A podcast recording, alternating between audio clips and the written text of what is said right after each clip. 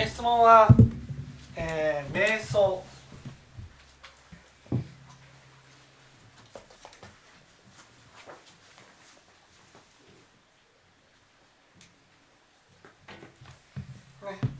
瞑想瞑想っていうのはまず何だと思います？瞑想瞑想っていうのは仏教上では、ね、何を何のためにやる？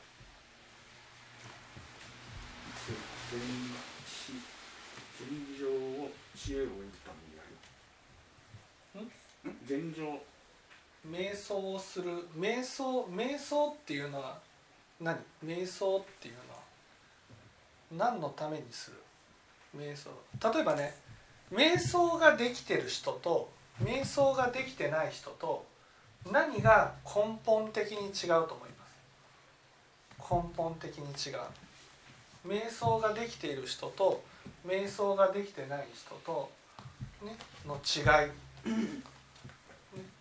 何が根本的に違う？例えば今の僕は瞑想ができていると思います。できてないと思います？うんできている。そしてそれがね24時間続いてる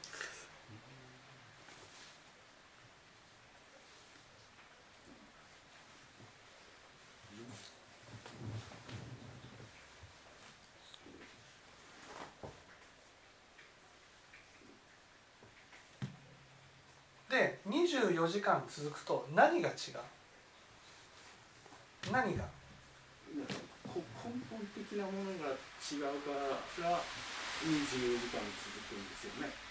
うんそうそう。根本いや根本的なものが違うってもちろんそれだけ修行に励んだから24時間続いてるね？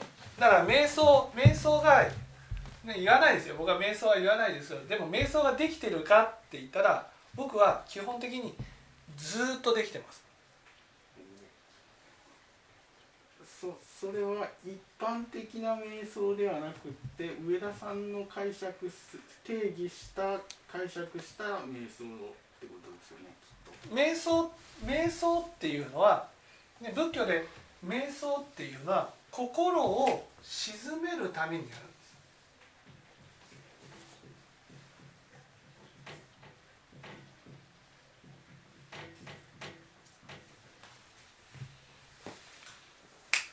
ですね心を鎮めるために瞑想するんです。だから瞑想する一番の目的は心を鎮めるためなんです、ね、だから僕の心はいつも静かな状態が24時間続いてる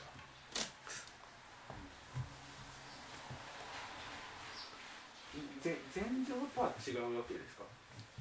これがいわゆる禅情です。だから禅情ができている状態が、ね、24時間ずーっと続いて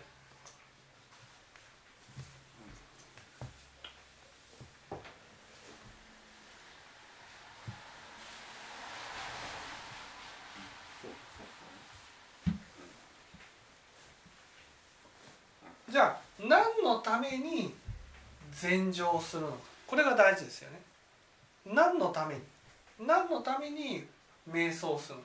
だから瞑想っていうのはこうやってこうね瞑想すねしてるわけじゃないってことです僕は。でもこういうことしなくてもずっと瞑想状態ってこと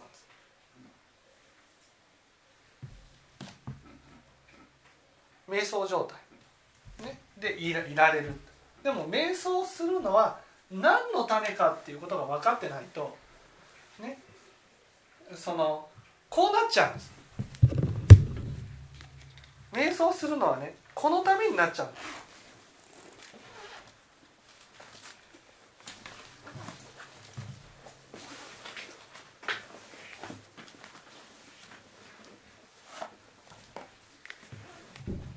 463ページ。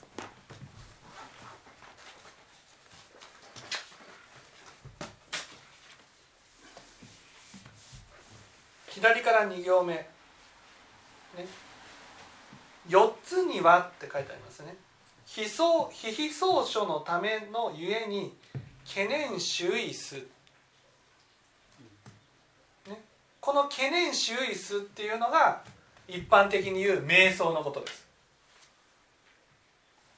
で非相非非相書っていうのは、ね、ここでは、ね、いわゆる人間を離れた、ね、特別な境地に出るためっていうこういうふうに理解していただいたらいいです。昔で言う天上界の一番上のことを非相非非相書っていうふうに言うんです。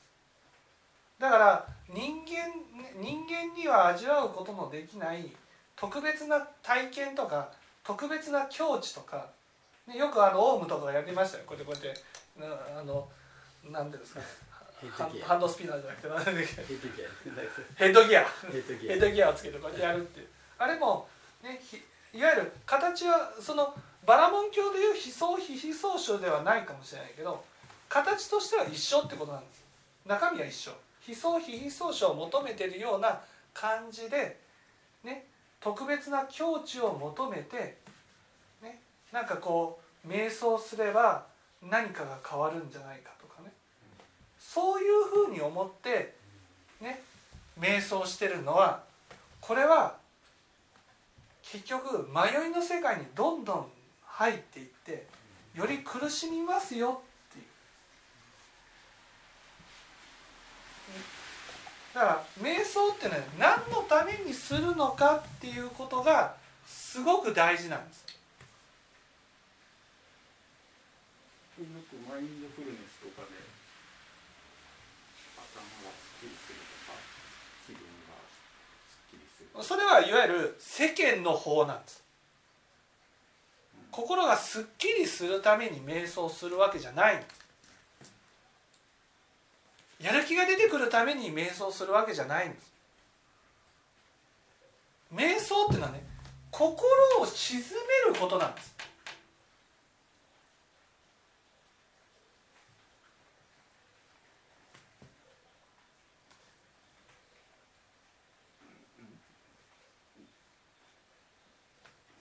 心を静めるためには静めるのは何のためかなんです。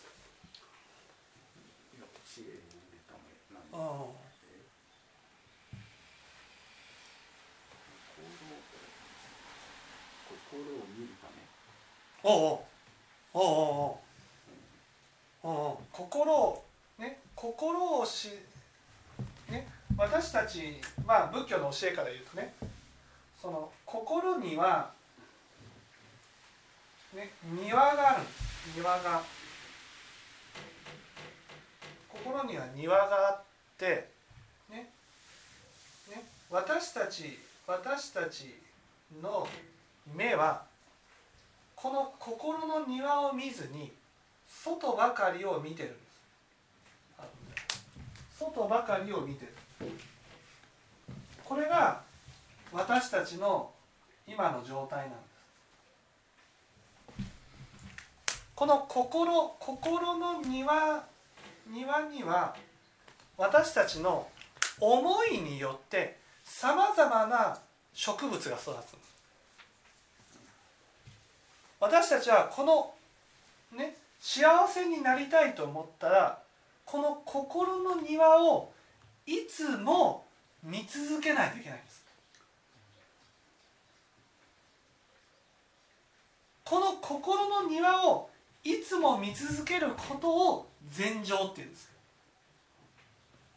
そしてこれをややるための、ね、訓練方法が瞑想なんです。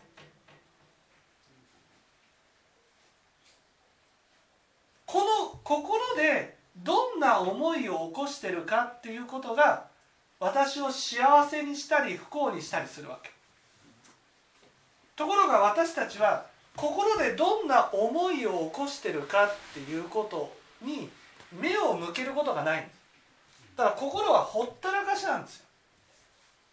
まあこう言っちゃなんですけどねその診断会の会員さんってね本当は僕が講師部になるとね本当は皆さん悪口が大好きなんです。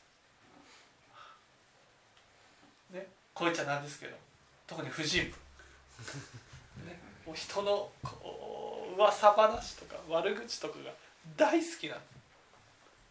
ね、ででもさその悪口を言うとか人の噂話をするとかそういうのを楽しむっていうのは仏教から言うとね。自分を苦しめるような種まきをいっぱいしてるっていうような状態なんですだけど自分がそんな悪口を言ったり、ね、人の噂話をして、ね、苦しみを生み出すような種まきをいっぱいしてるっていう自覚ないでしょ。ね、だからこの心の庭には雑草が生えまくってるんです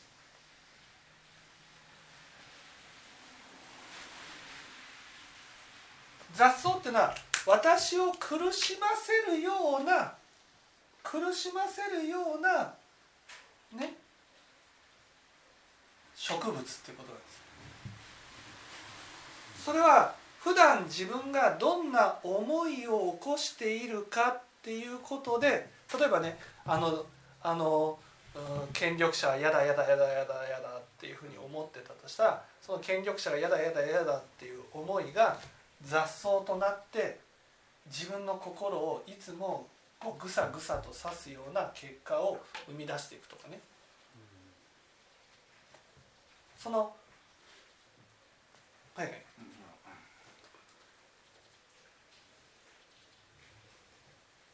理屈からすると有意識だから人を責めたら自分の心をぐさぐさと刺すって聞いてきましたけれども、うん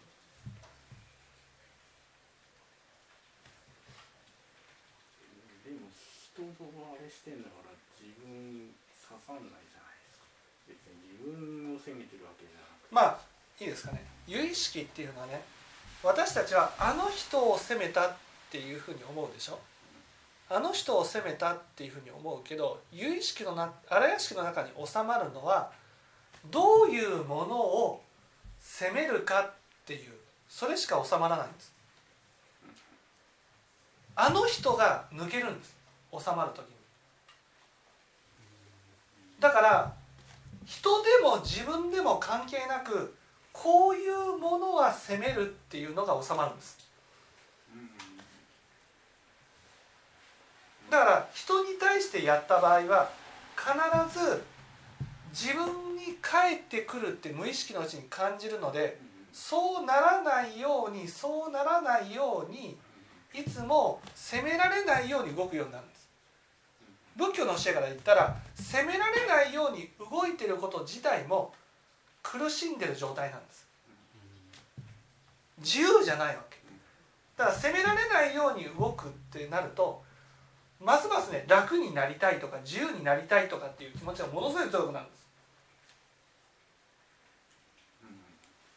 なんか束縛されたくないと自由に振る舞いたいとかね。そういう気持ちが強くなる。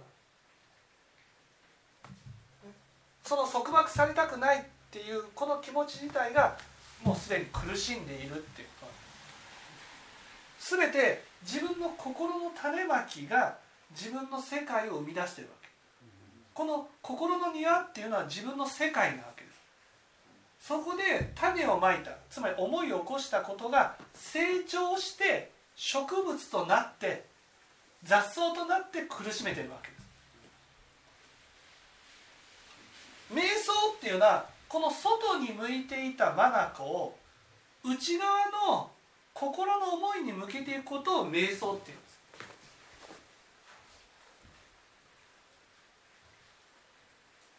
呼吸を一二とか数えるとかそういうんじゃなくて。そういうことじゃなくて、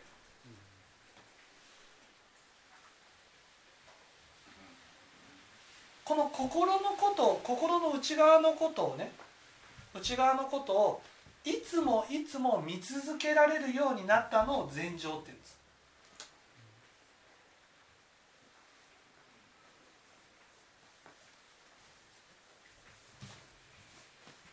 ところが私たちはね美味しい食事だと「おお美味しい食事!」ってこうとらわれるでしょ。ね、いわゆる目の前のものにね、例えば男性だったら綺麗な女性だったら 綺麗な女性っていうふうにねとらわれるそのとらわれるとらわれた瞬間は心のねその内側のことに目を向けることがないわけ。とらわれるとこの目の前の対象にとらわれるとらわれるとらわれると心の内側を見た見なくて済む。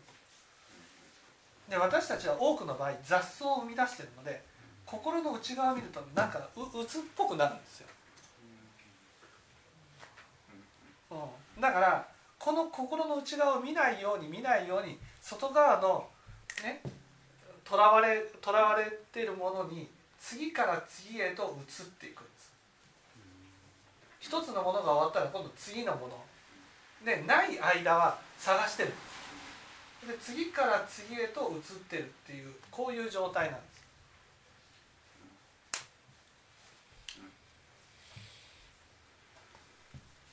そうやって映ってる間に心のことを見ることがないわけです。自分の心をでこの心の中の心の庭では雑草が生え放題で生えていってね私の心はいつまでたっても苦しみから抜け出せないわけ。です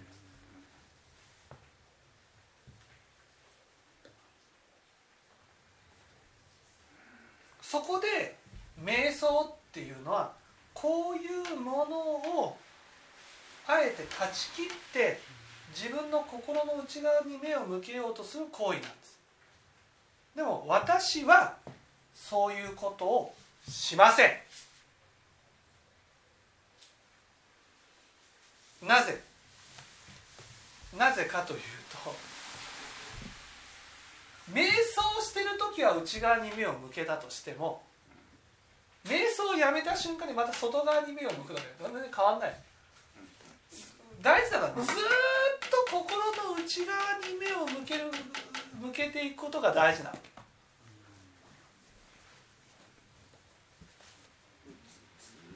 っとできるかもしれないですけどできないじゃないですか。うんちょっとでいいちょっとがないんじゃないですかここ10分とか10分やってこれ気づいたとしてもねそのこの雑草を変えるにはずっと種をまき続けないといけないわけ。私たちはねちょっと見てああこんなに雑草が巻いてる。は抜かないとって言って抜いてねまた次の瞬間こう外にとらわれてしまったら内側向くことないじゃん。その間また生え放題で雑草が生えていってまた見た時におおまた雑草がいや例えば1日10分とか。習慣にしたらよくないんですか？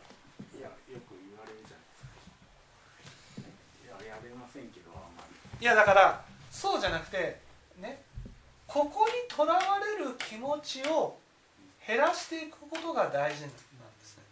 仏教では。だから私の教えでは瞑想はあまり教えないんです。ここまずね瞑想瞑想せずにこの外側にとらわれる心を減らしていけば見たくなくてもいやおうなしに心に目が向くようになります。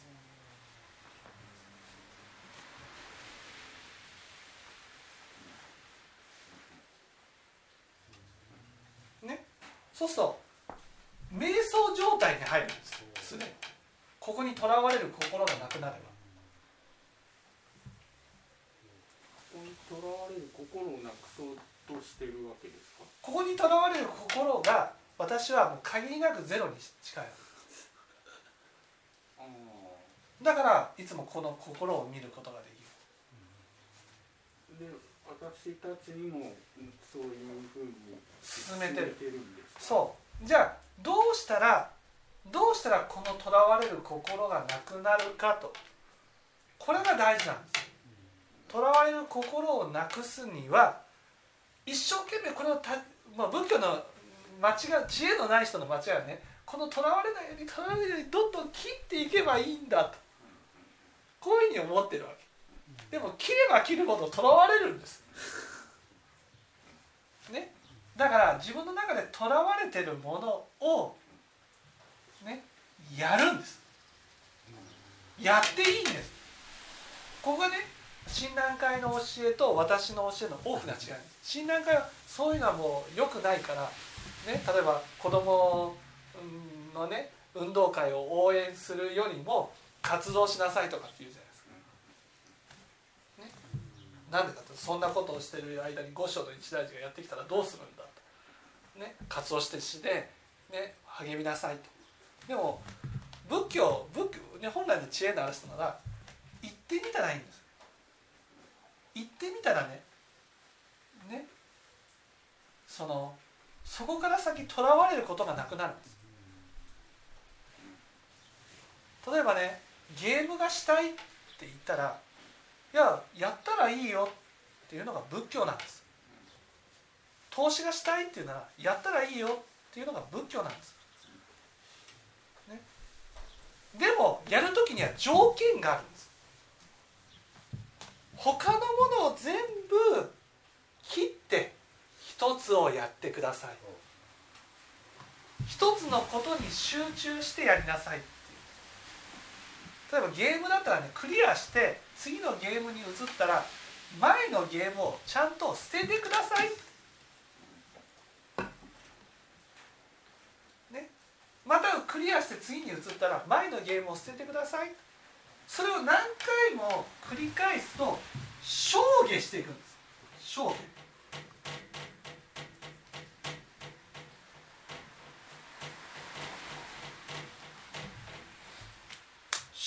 下したらもうゲームしたいっていう心がなくなるんです。もう起きない。なぜか。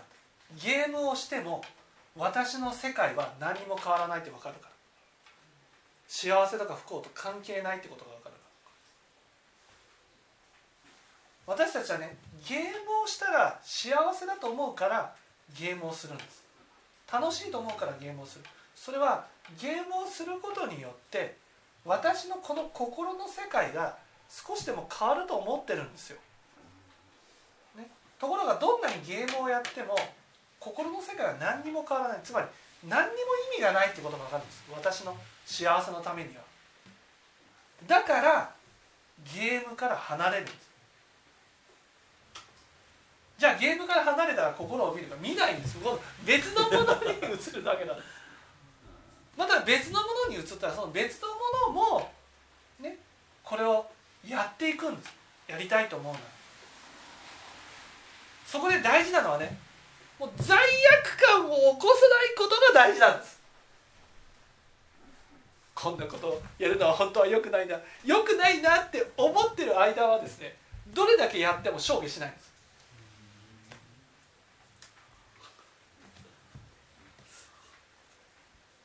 ね。それが本当にやりたいって思うならやってごらん。これが仏教なんです。いいでしょ？うだからね欲に流れたいっていうなら欲に流れていいよっていうのが仏教なんです。欲に流れてください。でもね一つに絞りなさいっていう。今のこの時間を一つに絞りなさい。何かをやりつつ何かをやりつつ何かをやりつつこういうのがよくないわけ。勝負できないから。ちゃんと味わおうっていう気持ちが大事なんで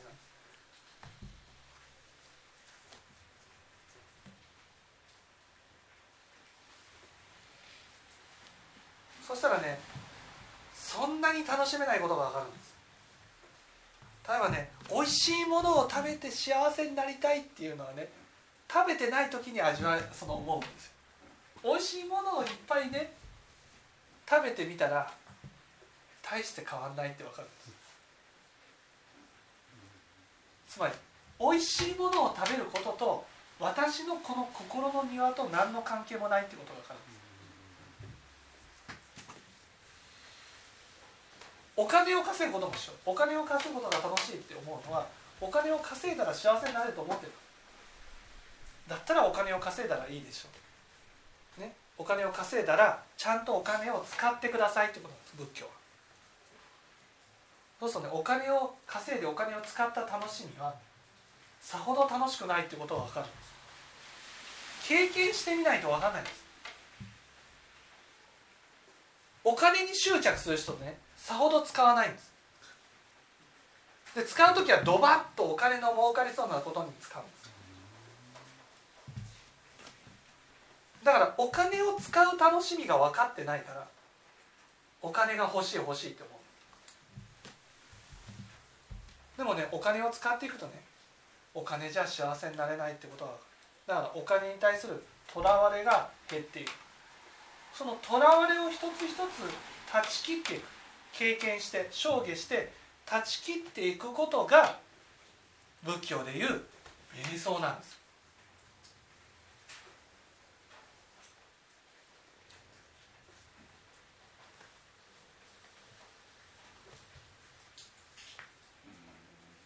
だからいくら瞑想して今だけ心を見たとしてもこの心を見続けることができなかったら私の運命って変わらないんですよ。今これどんなに心を静めて心を見つ見たと今の瞬間見たとしてもね普段見てなかったら意味ない。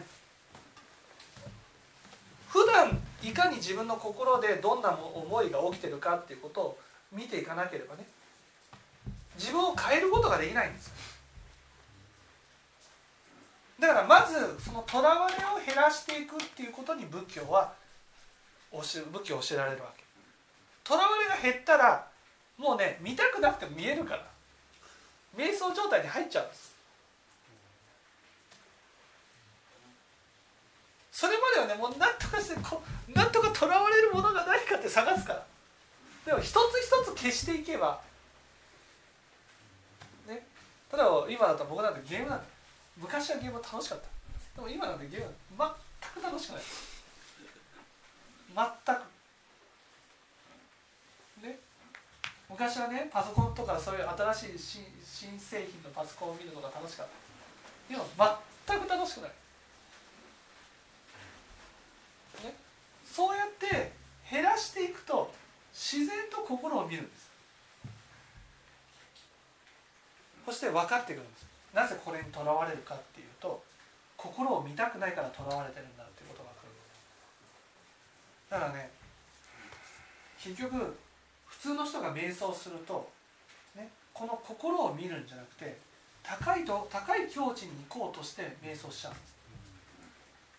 人間では味わえない高い境地、ね、こういう醜い自分の心を見ようとしないんです。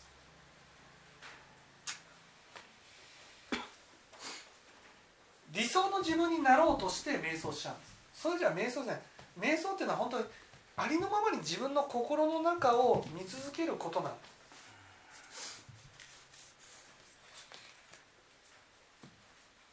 そして雑草を一本一本抜いていくことなんですよ。本当に。自分を苦しめる思いに気づいてその自分の思いを一つ一つ変えていくことなんです。地道な作業なんです。自分を幸せにするような思いをいつも起こしていく。それだけなんです。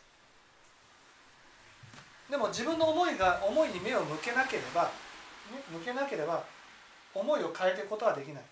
だから禅情っていうのはこのね思いに目を向けてこの思いが私の幸せや苦しみを生み出していくんだっていうことを知ることがこの六度万行の禅情の次の知恵なんです。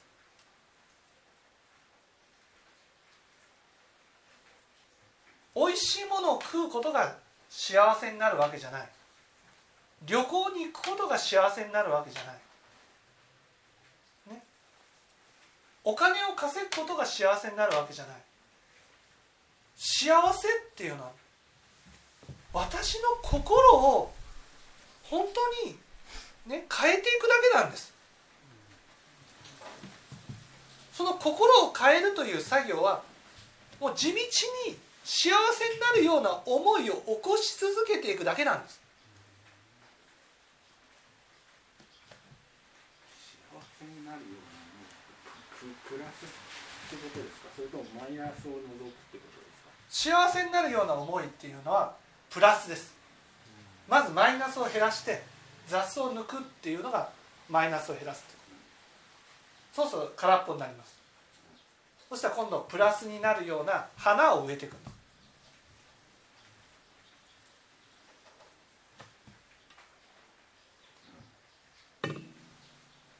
だ。からマイナスを減らすことはもちろん楽になりますよ。これものすごい楽になるけど全部抜いてもね幸せは味わえないんです。はるかに幸せですよ。雑草があった時から比べれば。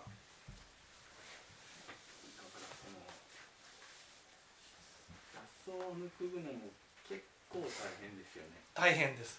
大変。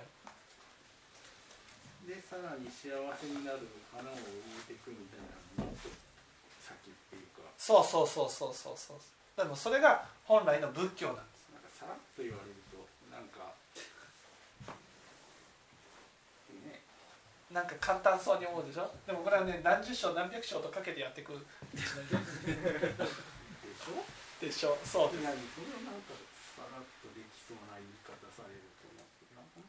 いやでもさらっとできるかどうかっていうできるかどうかっていうのはねその時間の問題じゃないんですよ。この外に対するとらわれをいかに減らすかで決まるんです。これを減らして心の内側を見ていけば今は皆さん仏教を聞いてる環境なので自然とあ雑草を抜いていこうと思うし自然と幸せになる種をまいていこうっていう気持ちになるんです。花を植えるとどういう何を植えるんですか？花を植えるっていうのはいわゆる相手を幸せにしてあげたいとか温かい心で接していきたいとかこういう気持ちってことです、ね、でもそれは心に目を向けないと幸せにしてあげたいと思ってるつもりでね。その幸せにできるような素晴らしい人間になりたいっていう。そういう気持ちでやっちゃうんです。純粋にこの心の種まきを変えたいっていう気持ちにならないんです。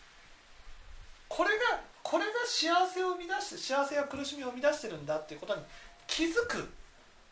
これが仏教の知恵なんです。これが体得できたら本当生き方変わるんですよ。もう全然違うんです。もうここの種まきだけに時間を費やすようになるんです。だから人生ってのはこの種まきを少しでも良い種まきをできるような生き方が幸せだと思えるようになるんです。まあ次の層に持ってきますから。そうでも私たちは今はこれをほったらかしにしてなんか欲にとらわれることが幸せだと思ってるんです。でも欲にとらわれてる間はこの心の種まきはほったらかしなので今までと同じ種まきをこうずっと繰り返すわけで大体苦しみの種まきしかしないので苦しみを生み出すような種まきをずっと繰り返しちゃう。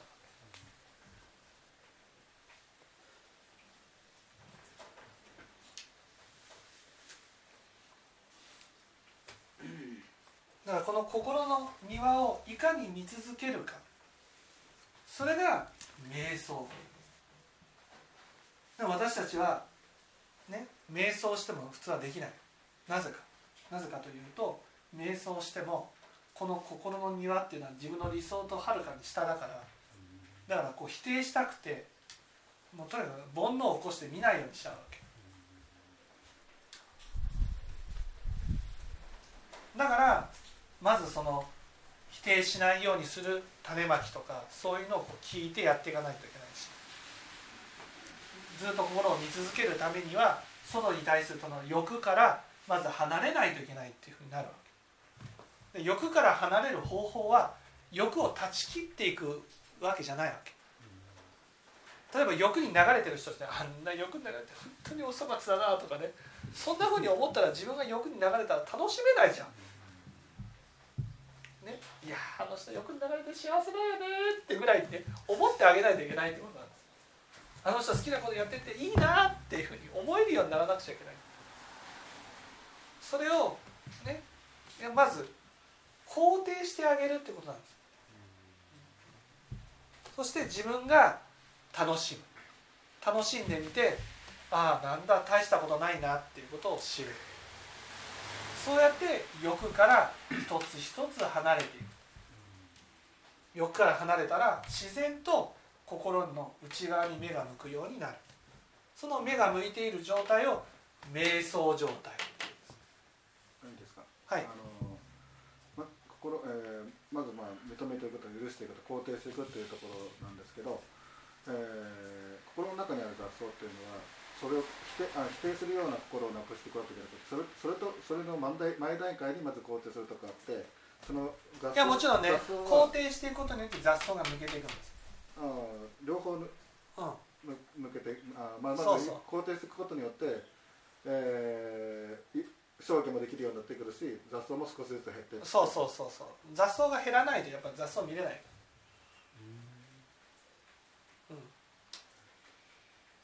うん、まあ、両方に両方にもうかかってるけそうどそうそう。で、まあ、ある程度それができてくると消化がどんどん進んでいってどんどんそうだから心心の内側に目を向けれるようになるっていうのはね雑草がある程度減ってないと見れない。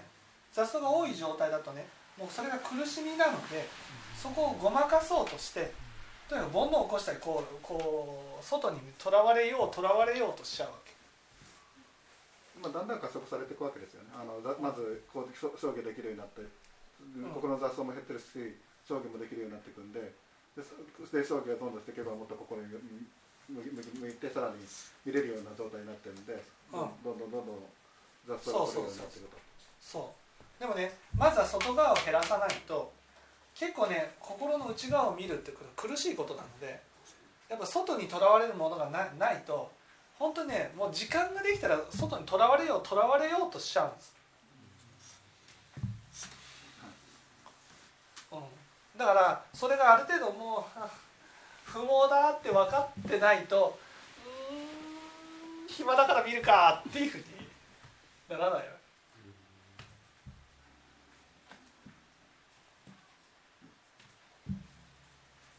でも心の内側に目が向けれるようになったらあ仏教で教えられてることはどういうことかっていうのがよくわかるようになります。あこうあ全部こここのことを解決することなんだなっていう全部。あもうここここここだけなんだっていう、ね、トラもう外に対することはどうでもよくなるわけ。もう、ね、どれだけ金持ちになるかとかそういうこともどうでもよくなる。そんなこと。置いていくものだからっていう感じなんですよね。はい。どうせ置いていくものだからって。そうそうどうせ置いとくもんだから。そう。でもこの心の内側のこれは全部持っていくんです。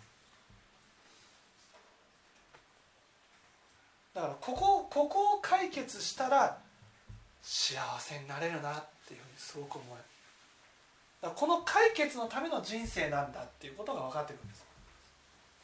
それが本当に分かったのが仏の悟りを開くってことです。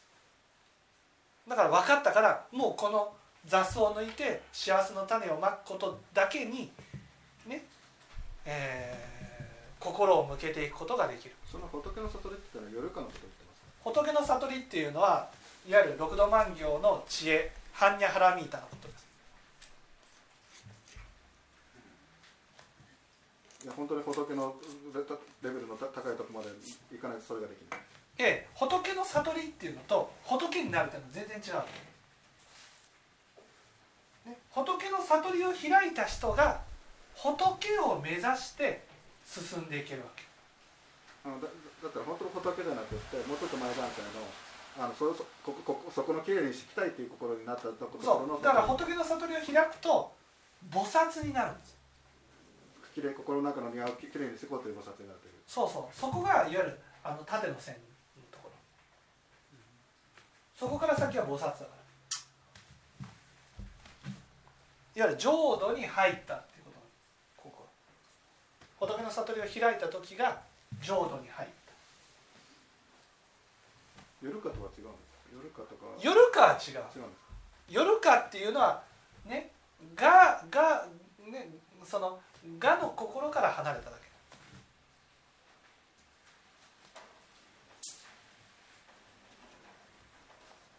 がが自分じゃないって分かっただけなんです。我見から離れたのが夜か。これは仏の悟り。ももっと先の話で。菩薩なんです。仏の悟りを開いたら菩薩になるんです。そうそうそうそうはい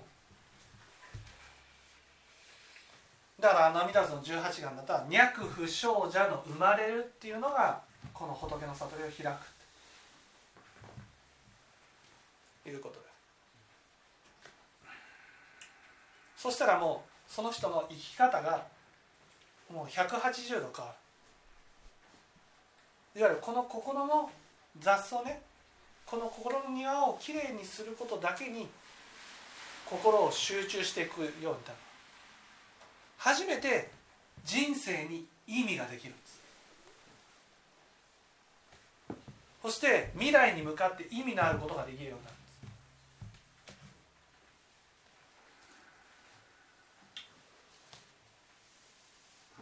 まあ、持ってけれるものは心がそうそうそうそう、はい。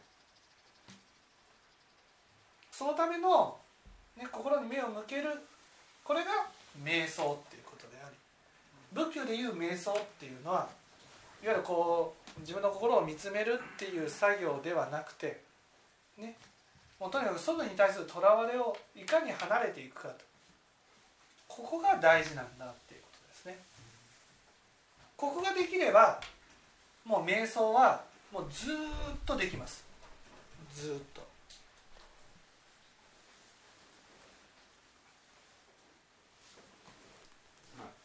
さんとかもうちもう向うなです、ね、そうそうそう。分かっていただけたでしょうか。